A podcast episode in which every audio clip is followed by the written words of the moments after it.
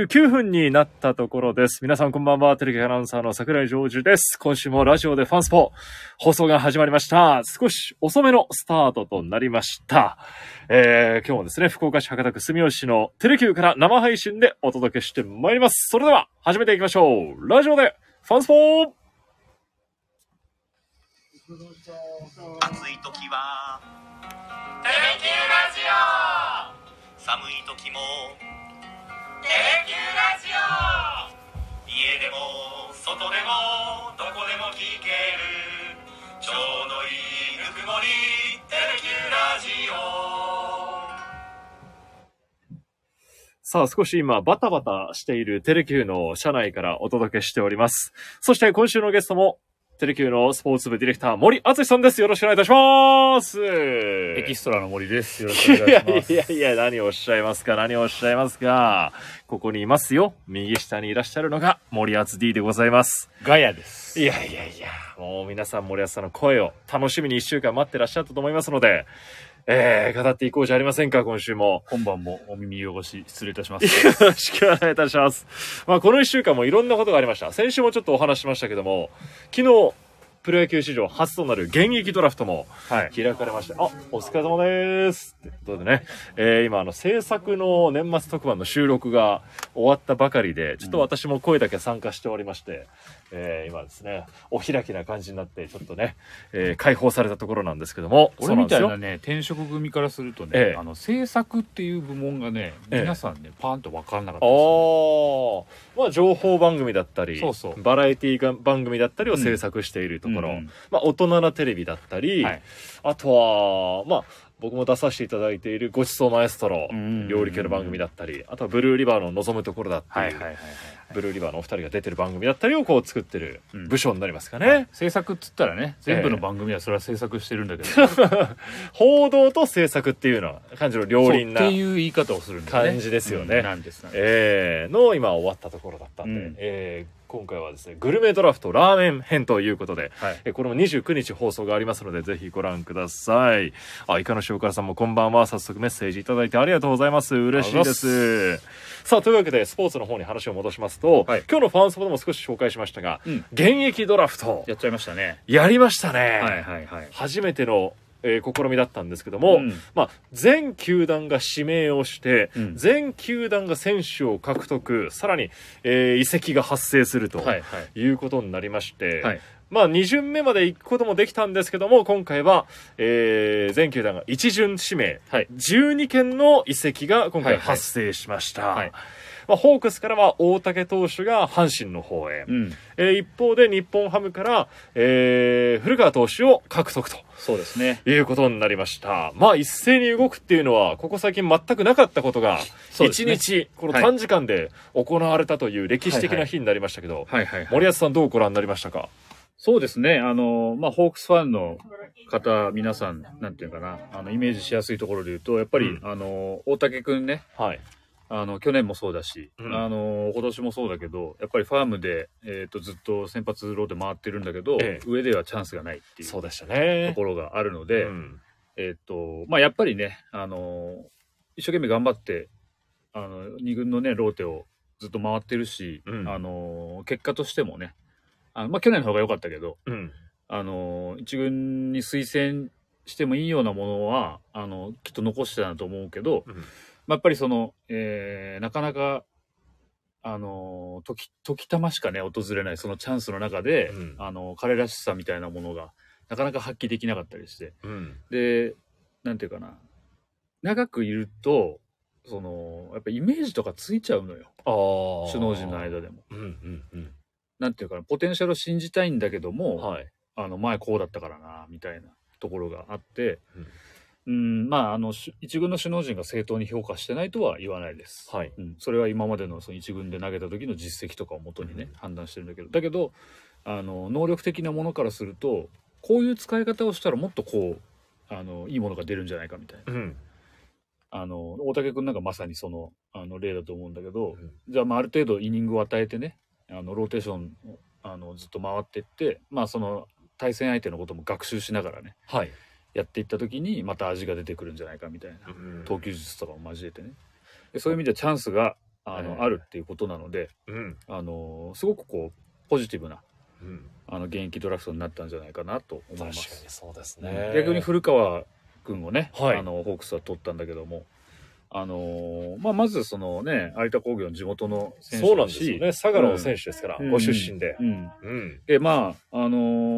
ー古川君まだ若い若いというか、まあ、10年9年目なんだよね今年が来年そ10う年で目すなねのかな、。 27歳です、現在。だけども、あのー結構ジャーニーマンなんて言うけど、あのおーいろんな球団をね、あのーもう渡り歩いててそうな三ん球で団すよしょね。うん、楽天、巨人、日本ハムで、うん今回ホークスへと。そうですね、うんうん、なかなかすごい経験してますねう。んええまあ、9年間でねそれぐらい渡り歩くっていうのは、うんまああのあんまりあの多い例ではないのでうん。あの、まあ、トレードなんかでねあの求められたりとか、はいであの戦力構想を外れてあの、うんどこかにあの引っ張られたりとか、まあ、ハムの場合はそうだったんだけども、ええー、とそういう意味ではやっぱりあのなかなかその時の編成事情にこううまくマッチしなかったとかタイプが重なったとかえ。、はい。っていうところもあるだろうし今年の登板実績なんか見てても、まあ、彼はあの右のあのパワーピッチャータイプだと思うんですけど、150キロぐらいコンスタント投げてますよ、うん。なので、えっと来年の、あのー救援陣ねはいブルペンのメンバーを考えたら、あのー後ろが全部バチバチっと固まってるわけじゃないからねうん。あの、まあ、モイネロいたけども藤井君が先発に回るんでしょ基本的には。そうですね。そうそうそうであの、まあ、松本裕樹君もあの多分7回で行くんだろうけども、うん。そういう意味ではこう今決まってるメンバーで来年もい行けばいいっていうわけじゃないうん。でじゃあ6回のとことかはある程度目処が立ってるのかって言ったらうん多分そこの競争は団子状態だよねああ、そうですね。かつやっぱり中継ぎって故障がつきものなので、ええ。あの投げられるあのフレッシュなね元気な人が大いに越したことはないのでうん。まあ、そういう意味ではあの今のチームのニーズに沿ったようなあの現役ドラフトになったんじゃないですかホークスにとっては。だって古川投手は今シーズンファイターズで34試合も投げてるんですよ。うんこの今回出てきた中の選手の中でも結構、まあ、上位のうん今シーズンの成績は残していたうんピッチャーを獲得することができました。うんうんうん、ええ大きかったと思いますけどね。まあでも各球団本当色が出ててねええ今回は、あのまあオコエがすごくニュースにはなっていたけども、はい、巨人へ楽天から移籍しました。そうそうそうそうそうそう、うんちょっとくすぶってましたからね、うん楽天の方でも。だから本当さっきも言ったけど怪我もあったりねやっぱうりんそういうなんかこうイメージじゃないけどねうん、あのーこの起用しても多分このぐらいだろうから他の選手を使おうとかっていう部部分が出てくる続くとね、ええなかなかこう継続的にチャンスが得にくいっええええうんていうところになってくるんで、まあ、そういう意味ではまたこれをきっかけにねオコエ選手も持ち前のポテンシャルをこう発揮して、はいあのセ・リーグを、ね、パ・リーグでねあのこれまで頑張ってきたけども、うんまた巨人で新たなチャンスをということでうんあのいいきっかけになればいいんじゃないですか。そうですねうんまあ、ドラフト1位で入団してるから、うんポテンシャルはもちろんあるわけで、うんえーだから巨人でどんな風な進化を遂げるのかもうん楽しみです。そうですね。あとは、まあ、ホークスでは、まあ、大竹投手が出ていかれて、うんえー古川投手加入ということになりましたが、他球団見てみますと、結構動きもありましたが、はいはいはいはい。どうご覧になりましたかうーんとですね。阪神が陽川君を出してたね。これはなんか、結構これはびっくしりしましたね。うん阪神ファンの方は一番驚いたんじゃないですか。うん。今シーズンもだって代打でう、ん、主に中心でしたけど、うん45試合出てて、うんホームラン打ったり、打率2割9分4厘ですうよ。んうんうん結構戦力の選手をこううん出してきた。うんまあそのあたり面白かったなと思うんですけど。そうですね。うんだからこの辺はやっぱりその例えばドラフトで誰を取ったとか、あいろんなのを、ええあの加味して、あのやっぱり同じ能力だとね若い選手を、あの伸びしろの部分とか、ーうん。えーっとあとまあドライなこと言うとこれからあと何年働けるのかうん。ということを考えると同じ能力だとどうしてもやっぱ若い選手をこれから使っていきたいというか、使っていかなきゃいけないんですよ球団回すためにはね。だかうんらそういう意味ではこうあの今回のねあの現役ドラフトにの対象にしてはい。まああの陽川君の場合は多分引き手もあっただろうし、うん。ある程度見込めただろうから、はいあのそれで阪神球団としたらあの彼を置いておくことによって、うんまあ、自分たちもあの指名順がね上がって、うんあのいい選手が取れればっていう思惑もきっとあったんじゃないかな。ええうんただね、順番がわかんないんだよね、結局のとこ。そうですうねん。そこはちょっとブラックボックスの中なので、ぜひそれを知りたいなというか、なんかちょこちょただこ。、一部出てたりしますよそうね。そうそうそう本来絶対非公開だっそうそうそうそたういや、まあまあそういうもんよはずですけど、そうそうまあまあまあ、それはある程度ね、うん出てしまうところはあるんですけど、ね、結局はちょっと出てしまったりした、うんえー、新面、紙面に出てたところもありましたが、まあこれはね、本当に考え方にもよると思う。あの、なんていうかな、例えば指名順が下の方で最後の最後に取られた選手はい。が、何かネガティブなね、うん。イメージを持って、うんまあ本当に言葉悪いよ言葉悪いけどその残り物的なね、あのイメージ付けをされてしまうんであればちょっとそれは不幸なことだしえあんまり良くないなと思うんだけどでもあのなんていうかなこういうこと言うと怒られるんだけどプロ野球ってエンタメじゃないですか、えまあそういう要素もありますよね。うん、もちろん工業なんでねえやっぱファンがチケット買ってお金払って見に行くものだからえうん。そういう意味では夢を買ってるわけですようん。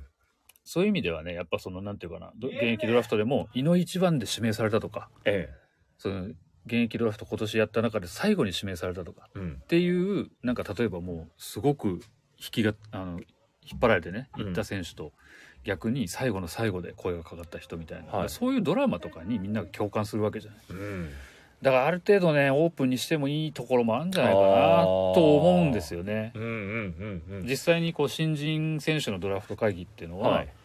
あのやっぱライブでええやってでしかもそのなんていうかみんなが見れる時間そうにで昔すねもっと早かったでしょ昼ぐらいにやってたじゃやんってましたね。そうだよあれは単純に会議であればいいって考え方だったからああ、それがもっとエンタメ要素がいろいろ加わったりして、そうそうそうそうそそのう夕方といううか。んでまずあそこの会議場を全部オープンして、えあのまあ、テレビも入れるしえファンも入るようになりましたもんフね。ァンも入るよ今は。そうそうで抽選もあのみんな前に出てきて、えあの半ばショーのようにね、うんやるんだけどあれはあれでいいと思うんですえよ、うん。うんそこでみんなであのものストーリーができるし夢そがうで見すれるねから。確かにまあ、指名があった。もう指名がなかったでいろいろ苦しんだりしますけど、うんで、指名がなかった選手も、何年後かにまたこう、うん候補に上がってきて、うんうんそこでその悔しさを乗り越えてだったりといううんストーリーもあったりしますからね。まあ、今回は完全非公開でうん行われた現役ドラフト。この選手がこの順番でと取れたかとかねそうで、すね、ライブで見られたらより共感できる部分もうんあったりしますもんね。まあ始まったばっかりの制度なんでね、ええこれでで今回はやっぱあの20名以降は希望したところは参加できるええ。っていうルールにしてたけどもあの実際には入った球団はなくて20名は行われなかったというこ希となんで、望はあったみたいですもんね。うん、二巡目も。まうあんそこうまくマッチングはしそうなそかうっそたうそうとそうそういうことだったようですが、これどうなっていきますかね、うんもっと改善、さらにしていくということになるんでしょうかまあ今後どこにその改善点があるかっていうと、んあのーまあ今のところねあのこれ戦力を均戦力の均衡を図るとかはい。いうことであればあの、まあ、一番いいあの交換要員の選手を出してるところがえあの井の一番にあのよその球団を指名できるとえ。うん。っていうシステムは、まあ、間違ってないはいと。思うんですよ。うん。リスクを負ってまあリスクを負うわけですからね。取りに行くっていうね、ええ。でそれはいい選手取りたいですよね、う一番う。ん、でしかもそれがあのなんていうのかな自分とこの球団にとってはこの選手は大事なんだよじゃなくてえ他の11球団から見て魅力的なに移ったところがえ。うん。一番最初に指名権を得るこれが大事なんですよねうんうん市場価値の高い選手を出しているうん。はい。そこが評価されてじゃあ一番に指名していいようんで。それが捉えたところはバランス取らなきゃいけないからあの今度その選手を捉えたところが次に指名していいですようんこの順番っていうのはなあのよくできてるんじゃないかなとええええ。思うんですけど、まあ、あとはそのなんていうかな制度としてこれで、まあ、来年選手たちがねどういうふうな活躍をするかにもよるけど、そうですうんね。仕組みをずっと続けていくのと同時に僕はやっぱさっき言った、あのーな透明化っていうとねちょっとこう大げさだけどうん。ある程度こう中が見えるようにはい。なっても、あのーやっぱり選手これ移籍した選手とかねやっぱ共感してもらう仕組みとかそういうのをやっぱ NPB に考えてほしいなと思ったりします。あとはあの僕は移籍した選手が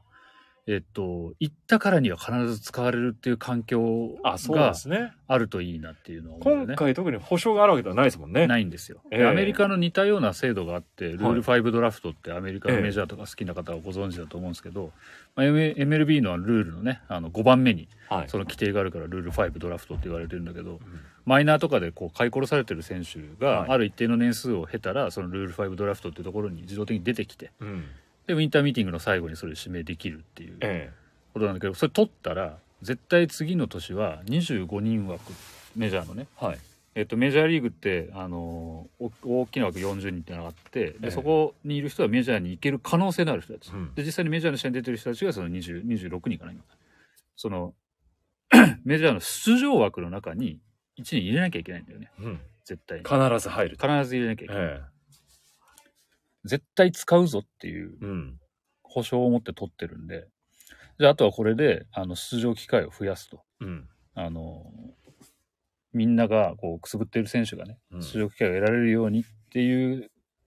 ためのものなので、はい。そこが機能するかどうか。そうですよね。まあ、今回の現役ドラフトもそういう目的でうん。やってるわけですからね。うんうんそこで減っちゃったらなんか、寂しさもあったりもしうんますけまどあ、ね結。局同じじゃんっていうことになったら。変わらないじゃんってなるとうんうんあれですもんね。そうする、と、これはなんか、当落戦上の選手の12球団合同トレードっていうことになってしまううん。わけなので。はい。まあぜひこれが、まあだから来年、やっぱり1シーズン通して、はい。でその球団にもよるでしょう。うん。でこの中でやっぱりその1人でも2人でも、あの、一軍のええ。表舞台でね、こう、名前が上がるようなそうですね。活躍する選手が出てくれば、これは大成功だと思うし。まあ、即レギュラーという選手ではないかもしれませんけども、そう。まあ、ここからまた環境が変わったことをポジティブに捉えて、うんまあ、出てきてほしいですよね、うんそしたらさらになんか応援したくもなりますしそうですね。ええなんで現役ドラフトは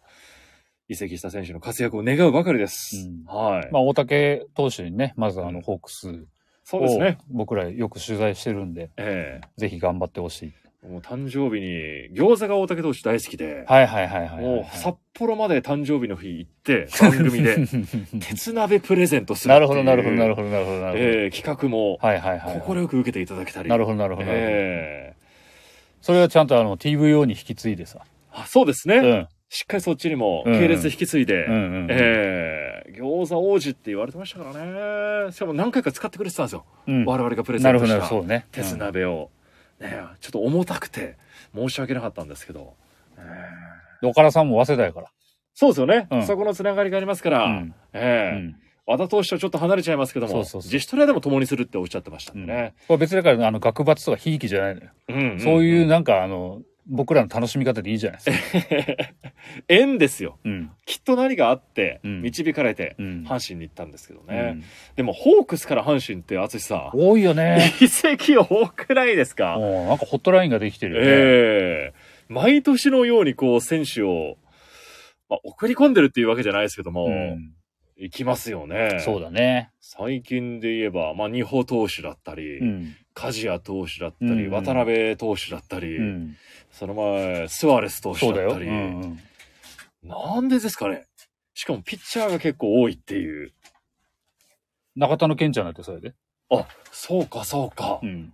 ピッチャーですね中田の健ちゃんとか言ってはいかんね。 コーチね。コーチですすいませ僕んも。自然にね、いつも淳さんがケンちゃんケンちゃんって言ってる。そして角野さんもね。角野さんケンち失ゃ礼しましたケンちゃってすいませ言んってるからまだいるんじゃないですか、角野さん。さっきまで特番やってましたから。 あ、クレアさんどうもこんばんは。ありがとうございます。餃子王子に反応してくれております。鉄鍋で焼く餃子は美味しいから重くても OK です。そうですよね。いい焼き色、いい羽をつけてくれてました、大竹投手も。阪神に行けば、だから、ね、一緒にプレーしていた、一緒の時にブレイクした梶谷投手だったりも、うんねね、今またこうして、うん今年活躍しましたもんね。ね。で、渡辺投手もうん左キラーというような形で、ポジション確立されてますんで、今日はコンさんは本番中に、いずれは大竹投手、スワレスになれって言ってましたけ どね。えちょっとタイプは違いますけど も、まあ活躍をしてほしいと。はいはいはい。いうことですよね。環境が変わって、はいいはいはいそうねずれはメジャーへって言ってましたね。おーなるほど、なるほど、なるほど、なるほど。 いいじゃないですか、えーそういうサクセスストーリーがあって。そうなんですよまあ、ね。僕の中での来年の大竹投手の最高点は、ええあのーまあ、完封とか関東とかドンと行くのはやめとこうかな。とりあえず、うん7回無失点とかに抑えて、おーあのー試合後の囲みで、はい。トラバンの記者さんが、え岡田さんに、うんあのー大竹君移はい籍してきた大竹君、見事なピッチングでしたね、ええふりに「そらそうよ」と、おー来た登録されたやつですね。うんあの言葉がう。ん、っていう切り返しがあったら満点あー、一面飾るなー飾る。ね、もうデイリーだけじゃなくて、うん一面に来るかもしれませんね。うんうん。みたいな。それがホークス戦でも、なんか嬉しいな。そうですね。うん、楽しみにしております。そう、だからそういうのもいいんじゃないうんやっぱりこう、恩返しだだと思うけど、えまあ僕らはね、オブラートに包んで恩返しって言うけども、えうん。あの、やっぱりなかなか機会を、あのー最初はね、やっぱチャンスがあったけど、ええここ数年チャンスがなかったということで、見返してやるぞっていうね、気持ちがないと、そうですね僕はプロとしては嘘だと思うんで、えうん、ぜひそういうエネルギーなんかもね変えてもらって、そうで彼すねのドラマをこう作ってもらおうじゃないですか、え3年ぶりのまずは1勝もう、ん、大竹投手期待しております。さあ、そしてホークスに入った古川投手ですけども、えー、古川投手も入ってきましたが、淳さん、今週はもっと大きなニュースもうん一つありましたね。はあ元の、シルエットで紹介されてた選手ですそうです。スポンサーのあのパーティーの時 に、3人のシルエットが今回出されまして、はいはいちょっと、やりすぎたんじゃないかなっていう声もありましたけど、まあその影というのが、えー、ガンケル投手ですね、阪神のガンケル投手、さらに FA となっている、えー日本ハムの近藤選手、そしてもう一人がロッテを自由契約となったはいオスナ投手、はいはいはい3人をこれを狙っていくんだというか、うん獲得しますよっていうような、えー社長からの発言もあったりしたんですけども、まあまあまあ、オスナ投手の争奪戦を制したとうんいう報道も多く出ております。はいはいこれはどうですかいやー大きいですよね、うんやっぱりこう今年1年って後ろで苦労したわけなんで、ええ後ろ抑えのところでねはい。あのーまあまず最初森君のところが、あのーなかなか安定しなかったええ投手に関しては、うん。でまあモイネロを後ろに回してるんだけど、はいやっぱりなんていうのかな途中からもう当たり前のようにあのモイネロが投げてるんだけどやっぱりなんか適性はひょっとしたら8回かもねあ、あ、そうですか。うん、どのあたりで思うんですかなんかやっぱあのほら僕らもさインタビューしてて言ってたじゃない、ええ。みんなのみんみんながみんなの最後のアンカーだからやっぱ違うんだって、ああ、確かに。うんやっぱ8回と9回は全く別物みたいですね。うん、やっぱそのメンタリティーとかね、ええやっぱりうん全然人によって捉え方は違うと思うけども、ええまあ、そこの重みを粋に感じて投げるタイプの人もいるだろうし、うんでやっぱりそのなんていうかなどうしてもあの怖さの部分もえあの表裏一体であるから、え。うん。あのそういう重みがこうマイナスに作用する人だっているだろうしだからその中ではあのピッチングだからもう文句つけようがないまあけど、そうですねんでもまああのこれ監督によってどこのイニングが一番大事かって考え方違うんですよね。うあんー。確かに工藤監督の時は8回とおっしゃってましたよね。そうなんですよ。ええ、8回が一番大事なんだ。うん、そこに一番いいピッチャーをこう当てるんだっていう。で、モイネロ投手がこう、そういうことですよ上げね。上がってたわけですけども、うんうんうん藤本監督がどう考えてらっしゃるかは。うんうんまあでも今年に関しては選択肢が少ない中だったと思いますよ。ああ、そうですね。んあの藤井君があれだけ頑張ってあのええポジションを勝ち取ったって本当にすごいことだけど、うんじゃあよしじゃあ藤井を抑えていこうってええ、ならないよね。まあそうですよね。うん、せっかく今ハマってるものを崩したくないし、ええ、うん、だったらその経験値が一番高い、はいかつ能力の高いモイネロに託すっていうのは自然な選択だし、うん他に選択肢がありましたかって言われたら、うん多分ない。うん。うんそれが来シーズンは、うんモイネル・オスナと。うん、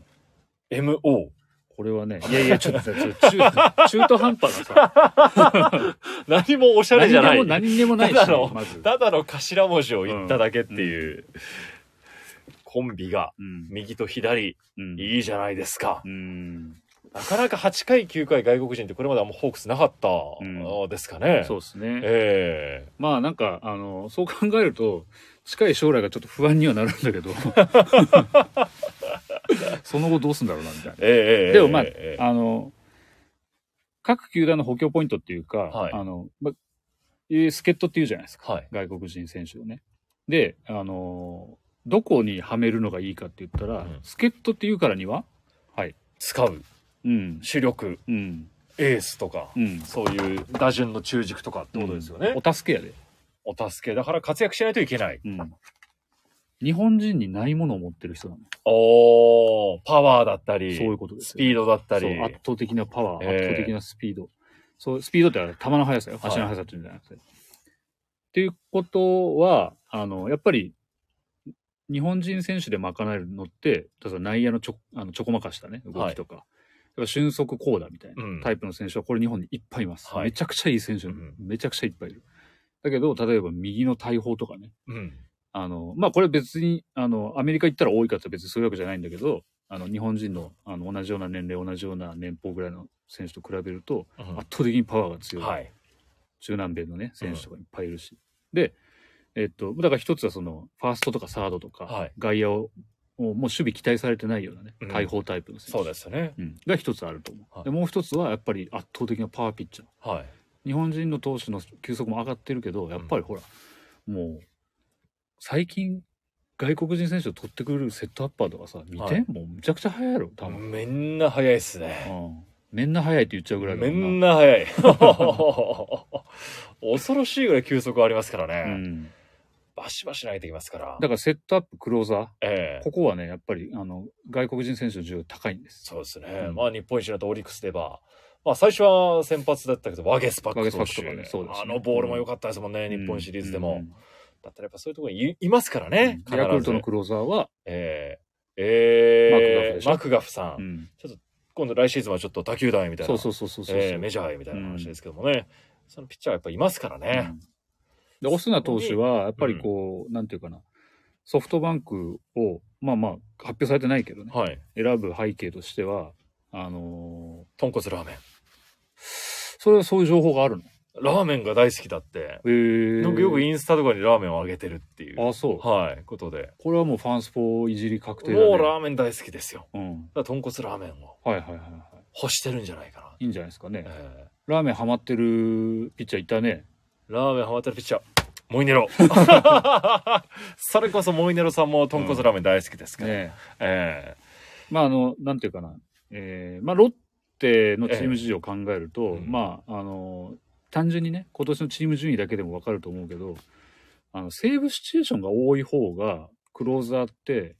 その自分の評価ポイントを稼げるんですよ、えああ、まあ結局セーブ数というか。セーブ数が多ければ、ええ例えばそこ出来高でね、はいいくつかあのいく何何百万円ずつかう。こうん積み上がるとか、であとそのやっぱりその抑えとしてどのくらい稼働してるかうん。同点のシチュエーションで行ってますとか、はいビハインドでも投げましたとかっていうことじゃなくてくて。抑えでね出てってどのぐらい仕事ができるか、メジャーのセーブ王だよだってもっと、そうです。うんであのそういう意味で言うとセーブシチュエーションで投げる機会っていうのはホークスの方が確実に多いんでうす、ん。で、えーっと彼が例えばまたメジャー復帰をねうん。あの考えてるとしたらあの、まあ、実際にこうスカウトの人たちって映像ってちゃんと見るしどういうパフォーマンスが出てるかっていうのは確認するけどあとはやっぱりその成績としてね見れるかどうかはい。でセーブ数がこのぐらいあるとかっていうのが、あの数字として出てるかどうかっていうのって大事なんでうん。例えば吉田選手がねあのポあのレッドソックス決まったじゃない、ですごいいい評価もらってるけすどごい。100億以上でしたね。うんあれもやっぱりそのなんていうかこういい選手だっていう触れ込みだけじゃなくて、ええ数字が残ってるからねおー。このぐらいシーズン稼働してこのぐらいの数字が残るっていう、ええそういうあのまあいわばお墨付きみたいなもんだよね、はい。オスナ選手がもしメジャー復帰を考えてるとしたらやっぱりそういうのも大事になるうん。なのであのホークスの方があのよりそういう意味ではいい環境なんだろうしうん。おそらくねやっぱりなんかこうロッテファンからしたらすごくねあの喪失感はあると思うし、なんか、デスパイネ以来の悲劇だっていう、そうなんだよ。ね。あのーやっぱり直で引っ張られて、 ええあのー片や4番バッター、ええ片やクローザーでしょ。はいこれは痛いよ、だって。うん。考えてみて、だってギータとかがポンって引っ張られたりとか、えあのーまあ、ギータとかデスパイネえはい。がね、あの引っ張られたりとか、モイネロが向こうに持ってかれたりとああ、かだ確から、かに。オンワイガーでしょ。ちょっとドイツ球団ではっていう、ドイツリーグでは。ドイツリーグではちょっときついねってでは話になるマジか、マジかってなるいうなる感じにはまあなりますよ、ねやっぱトラウマがもちろんね、あのーなんていうか、フラッシュバックするようなところはええええええあると思うんだけど、まあこれはもうプロとしてはね、もちろろん条件とかもあるだろうし、ん。はい。いろんな事情を加味して、あの、オスナ選手サイドは決めてるんだろうけど、うん。まあ、なかなかね、そのメジャー復帰っていうところがどのぐらい現実味があるのかっていうのは、これから先わかんないですけど、ええまあ、ちょっと私生活のトラブルが以前あって、その関係もあって、あの彼はメジャーと縁がなくて、メキシカンリーグに行ってたわけですよね、はい去年。で、そこでシーズン途中からロッテに入ったと。で、アメリカってそこ、すごく厳しいところおがあーるので、野球以外の面も。うん、そうそうそうそう。あのーなんていうかな。やっぱり、それでこうファン離れとか、すごくこう反対する声みたいなものが大きくなると、ええ抑えが効かないところがあるから、あうんの企業リスクとしてあまり背負いたがらないみたいなほうほうほうところもあるし、ただ、ある程度時間が経っていって、えー日本でもこのくらいの成績を残して残いるしたんだよとと。でその賛否両論あるけど、はいまあ取ってみようかうんうんというふうな筋書きがあのできるんであればうんね、はい。うん、なんかその最終的にどこを目指すかだけどもうん。オスナ選手がねそういう可能性もまた出てくるのかもしれないしそうですだねか。らそういう意味ではこう日本であのもう誰が見ても分かるような成績残すってすごく大事なんですうよ。ん。まだ若いですからね。うんおそらくメジャーにっていう希望もあるでしょうかうらん。えーそのトラブルホークのことも詳しいことは当事者じゃないからよく分からないけどね、スそうですね。まあ今回あの今日は地上波のファンスポにはカズミさん、はいコーチがはい生出演でしたけど、はい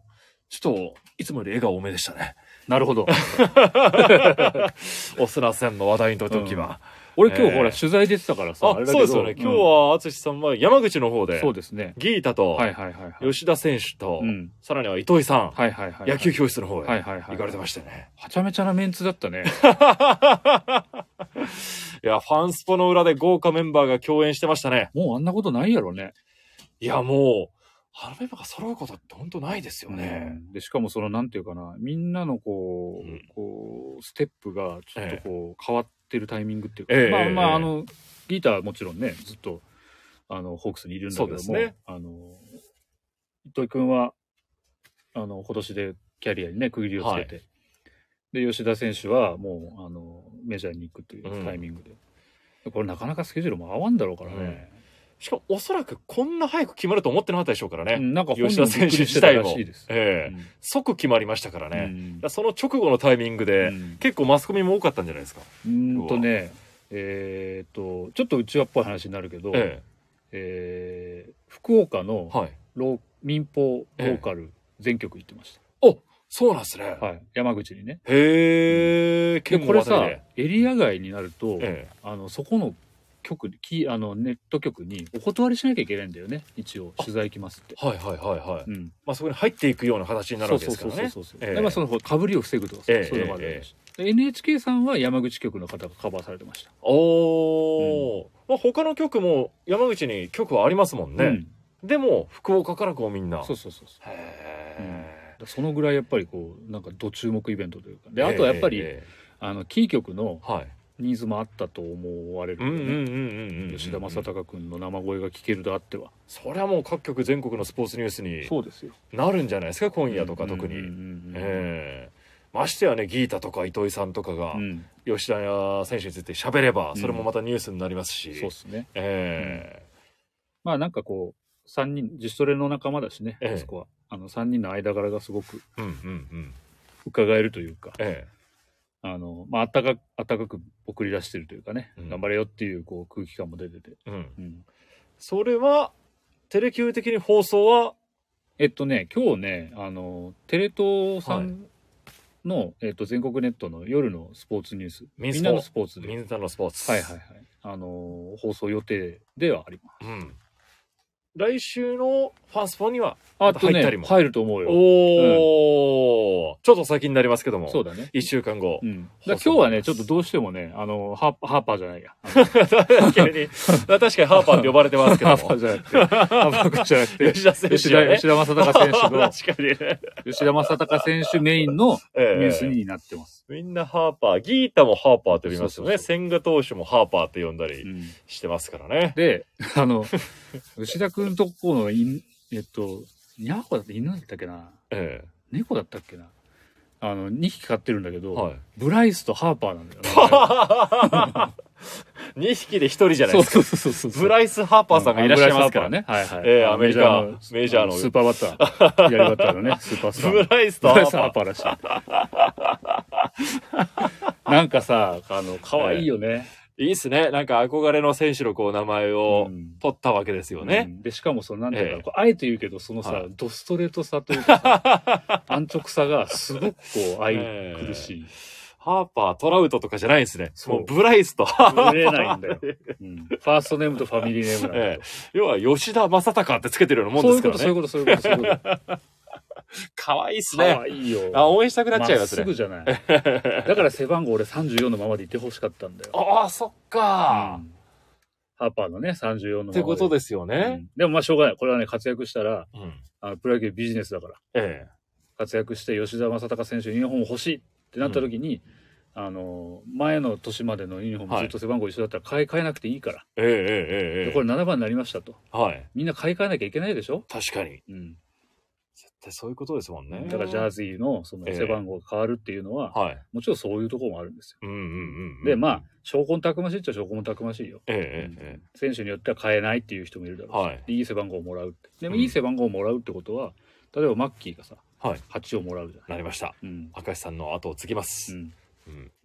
でそういうまあ例えばその三森君がね、はい13番をもうなりましつた。けつけたいですとかっていうね、つけますとかって話になるとやっぱあのマッキーをずっと応援してきた選手からすると、うんあファンからするとなんかこうランクアップしたようなねああ、まあ一桁背番号。そうそうそう育成から初ですっけうん、だからその一ま桁はた球団から認められたっていうかね、ええええええまあ、それってまあもちろんファンっていうか世間からも認められてないと、はいなかなかそういい番号ってうん与えにくいだろうし、で特にその明石健二ってフランチャイズプレイヤーのねえつけてた番号だからでそのそれをもう368ってね追っかけるようにこうつけるっていそうですねん、そこのなんかストーリーもすごくいいし、まああの応援するためのえうんお布施みたいなもんですよ。そうですね。 でその一方も36は、はい、イヒネ君がまたそ背う負そううとそうそうそうそういうようなストーリーもまたできてきたわけですうから。んえ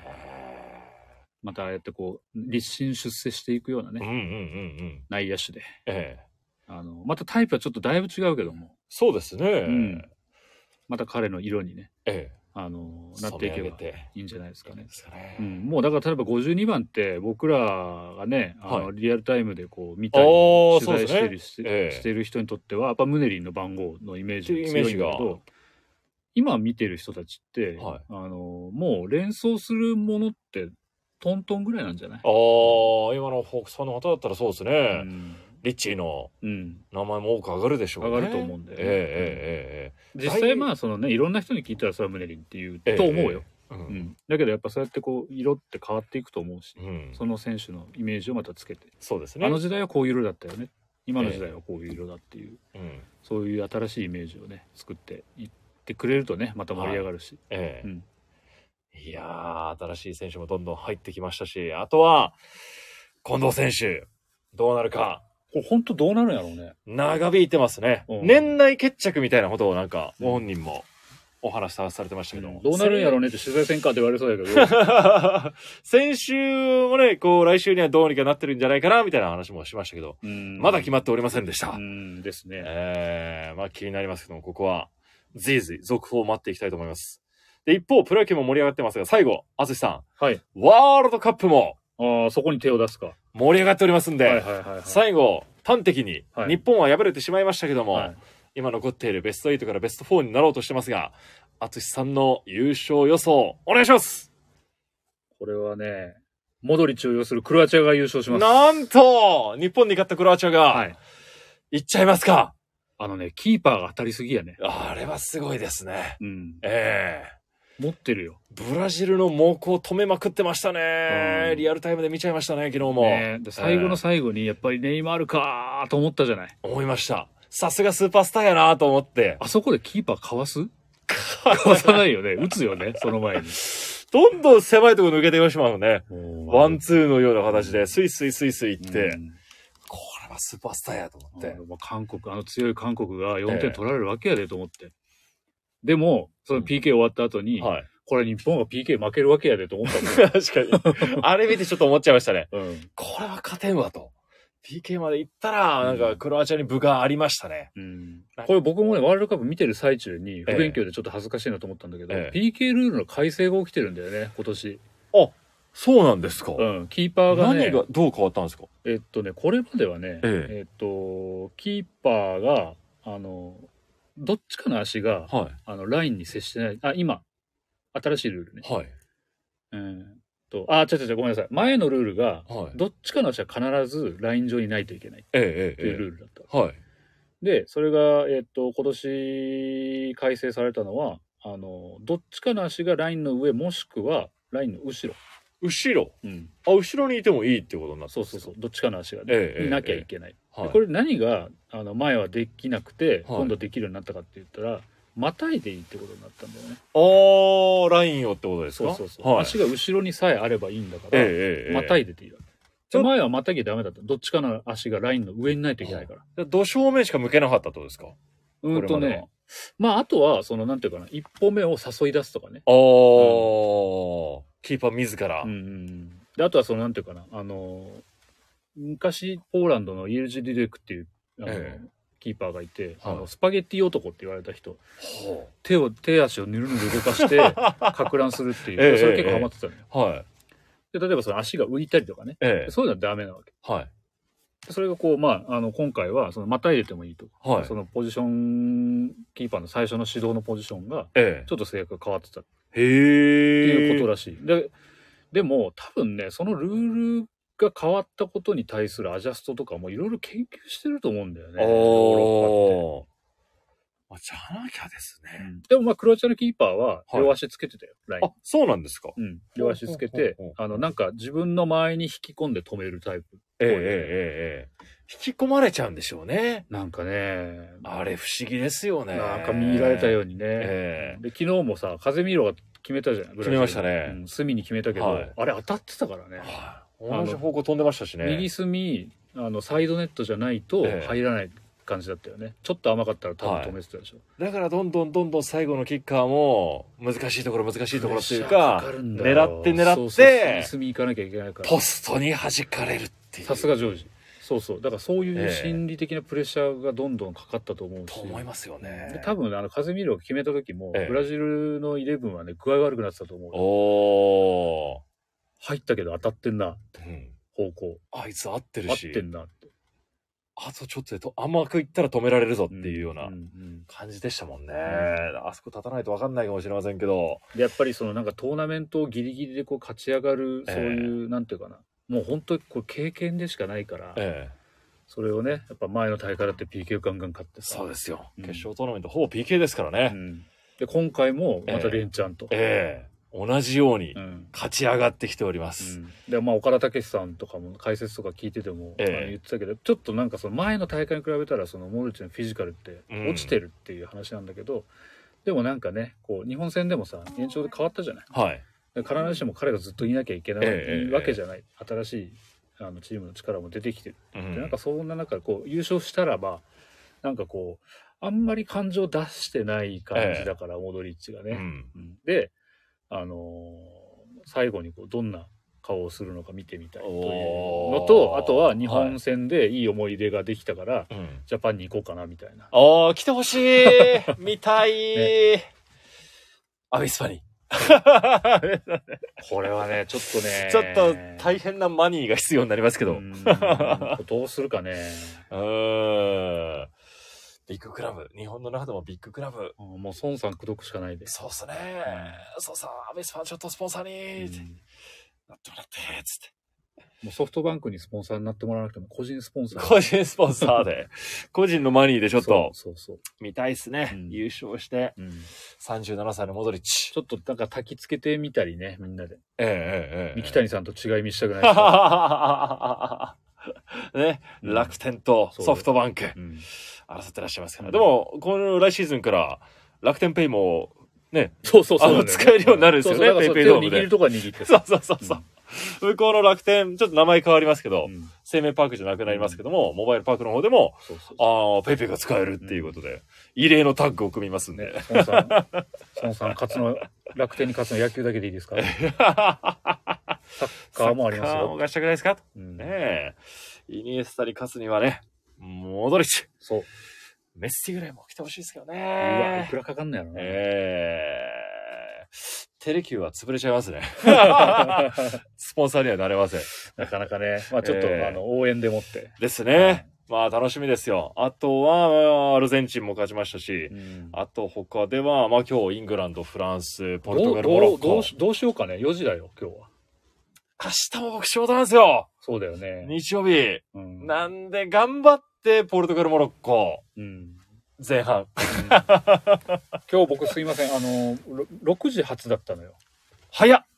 取材の出発朝6時そう朝6時出発山口行ったわけですからね。そうそうええ朝6時出発だったんだけど、うん。えー PK すいません見ましたすごい。だってあれ、3時前ぐらいじゃないですっけ。うん、ですよね。うん起きてたんですかお酒も飲んで ました。すげえ、元気 いたら、あの、ガチ寝坊しかけた。や、でもね、仕方ないっすよ。 6時に出なあかんのに、え5時50分に起きいて、やいや、遅刻してるじゃないです か。仕掛けたじゃなくて、これしたんじゃないですか。ここだけの話。ちっちゃくなんかこう、ごまかしに行ったけども。 でも人生最速のあの、ええ家から会社までのラップタイムを叩き 出して、なんと5時58分に着いたの。早っ。どこ住んでんすか あつしさん、どこ住んでチんャすかリンコでね、多分、ちょっとあこれ以上はもうあんま言えないですね。えいろいえろちょっとなんか引っかかるとこありそうだから。飛ば して飛ばしてぶでっ飛すばしてね。ぶっ飛ばして。ええでも4年に一度ですからね。うんああ。いや、なんか昨日はすごいね、テンション、たカロリーの高い試合だったから、でもさすがにアルゼンチン、オランダは見られなかったですかうん、なんかそこはもう選択肢なかった最初 から、さすがに。あれあれのゲームだったようですけどね。なんかちょっとそれを見たかったけどね。ええ10 18枚でしたよ。16枚17ま17、8枚出たんでし出ょましたね、カードが。だ って、鳴らしてみだってさ、あの、ピッチ上に11人しかおれ んとよ。お互い。だって22のうちの 出てないやつは何人おるんや。まあ交代の選手いっぱい、ええ今多いから、うんトータルでそうですね。 30人ぐらい出るんだけど、ええ半分はイエロー食らってくるだろ 確かに。う。うんだってこれも何、いろんな何があったか分かりませんけど、んダイジェストで見たら、アルゼンチンの選手、うんめちゃくちゃオランダのベンチにボール蹴ってたじゃないですやかって。たね。いろんなの多分あったと思うんですけうど、んうんうん前代未聞ななかなかだったよね、あ れ。思いっきり蹴り感込んでじたから、ね。でしたよね。あれはなんかね、昔ピクシーがさ、えストイコビッチ。え、はい。ストイコビッチが名古名屋古グ屋ランパスの監督監督時代の。やってた時に知ってるでしょ。はい。あの、ベンチサイドから、あの、転がってきたボールを、革靴でね、革靴で、蹴って。寸分の狂いもなく、相手ゴールにドライブシュートを決めたっていう、で、イエローをもらうっていう。あれはすごかったっすよ。イエローじゃないっすよね、もうあれ は。芸術的すぎましたよあれね。最高だったねええザ・ピクシーみたいな。ああいう、なんかちょっとほら、あのウィットの聞いたことじゃなくて、うんうんうんただのさ、ラフプレーだったもん高ね。速シュートでしたもん ね。 それは怒るよね。クリアじゃなかったっすもクんね。リアじゃあなれい、クリアじゃない。は。ええでもでもほら、やっぱ国と国のさ、そうなんですよプライね。ドをかけたぶつかり合いだそかうら。やっぱいろいろあったみたいですね。なんか紐解いていくと、うんリケルメさんのね、あのゴールパフォーマンスそうをそうそうそうそう。メッシさんがしてたりっていうことで、まあオランダを率いるうんファンファール監督へのちょっとお色の思い挑が発み、たいなね、ええそういうふうに捉えたりとか。あったりしたみたいですけどもね。ねやっぱ国をかけて戦ってうる、んいろんな思いがあったゲームだったようですけどもね。うん僕はメッシ世代なんで、なるほど。もう僕はメッ シ。すごいなんかあれだね、いいカテゴライズした ね。 そうですはい。世界的スーパースターのメッシとおう同級生ですんで、うんうんうんメッシ、シャラポワ世代って、 学生時代は言ってましたけどもね、ハードル高えな、おい。ワールドワイドですよ。すごいね、それ。なんか俺も 探そう。メッシ、シャラポワ。あとは、世界的には誰かいたっけな ?87 年。まあ、長澤まさみさ ん。とか、プロ野球界でちょっと谷間の世代みたいな感じでちょっと言われちゃうんですけど。ああ、なるほどね。ええはいはいはいはいはい。一個上がダルビッシュ。一一個下、が、まあ、田中マー君みたいな。うん。えー僕は、何話の四天王と言われた、お P 岡田、鶴直人、えー平田、さらに辻内っていう。そどうだよね。その世代でございますはいはいはいはいはいはい。えうですか淳さんは、ワールドワイドな同級生はいらっしゃいますか同級生ってね、どうなんだろう。ワールドワイドで言ったら、ええあの、なんていうか、まあちょっと野球の話だけど、ええあの、まあこの、僕僕は1981年生まれなんですよ。ええええええ。こう松坂世代の1個下なんですよ、ね。おーはい。なるほど。そこの、えっと、一番最初のやっぱり、なんか稼ぎ頭じゃないけど、はい。パーンと来たのが誰ですか鳥谷隆。おー聖望学園、早稲田大学からのそうそう阪神ドライチ。はいえはいまあえー。僕、その大学、まあたまたまその大学だけ一緒だったけど、はい。野球全然関係ないよ。ええええ。あの、やっぱ卒業式で男女上がってたもんね。ああ、そうなんですね。表彰されてた。鳥谷君。まあまあ、早稲田のショートストップで、うん。華々しくプロに入りましたからね。ドラ1だからさ。ええうん、で、えっ、と、今は、はい。あの、まあ、その鳥谷君はまた、そのね、あの、外、なんていうかな、在野で、こうええ評論っていうかね、いろいろメディア活動の方でご活躍だけども、今はやっぱ、あの、なんていうかな、えー、セ・リーグのはい。トップ球団である、おヤクルトスワローズの、の、えー実権を握ってると言われるとか言ったら怒られるけど、ええノリ青木。おノリシカさん、早稲田じゃないですか。そうなんですよ。ええいますねう。ん、であとは、まあ、ホークス界隈で言ったら、えはいさっきムネリンの名前が出たけど、ええとマー君とかねマハラおお、そ高う井でさすんね。あとは、高谷さん。そうそうそうそテうレキューで言うと、結城良二さん。そうなんですよ実は、淳さんと結城さんは同級生なんですそよね。うなんですよ。ね仲良しなんですよ。仲は良くないかホなットラインですよ。仲はあんま良くい。ないと思うけどねここだけの話ですあよ。んまりそれはないと思ういやいやいやいや。いつも一緒にいらっしゃいますよ。そんなこともない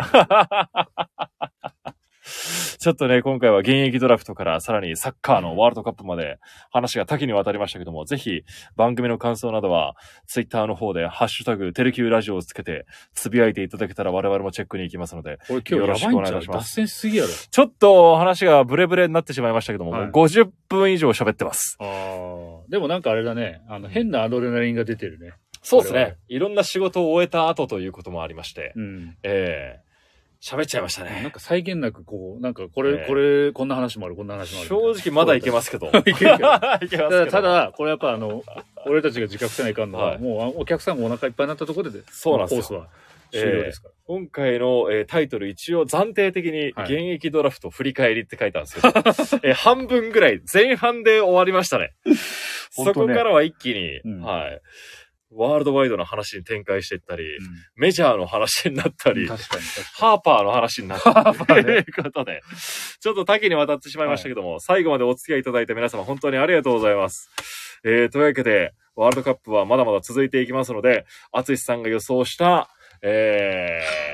ー、クロアチア、に、うん、勝つのか、僕はもうメッシ信じてるんで、はいはいアルゼンチン。はいはいですからうまくいけば、うまくいけばですよ、もう準決勝でそう。でも次答えが出ない激突しますんでそうそう来週ちょっと答え合わせしたいなと思いますんで、皆さんぜひまたご参加いただきたいと思います。本当にありがとうございました。あついさんありがとうございました。まありがとうございましたどうぞお疲れた来週、明日もスポーツの年末特番、ファンタスティック大賞、取材行ってまいります。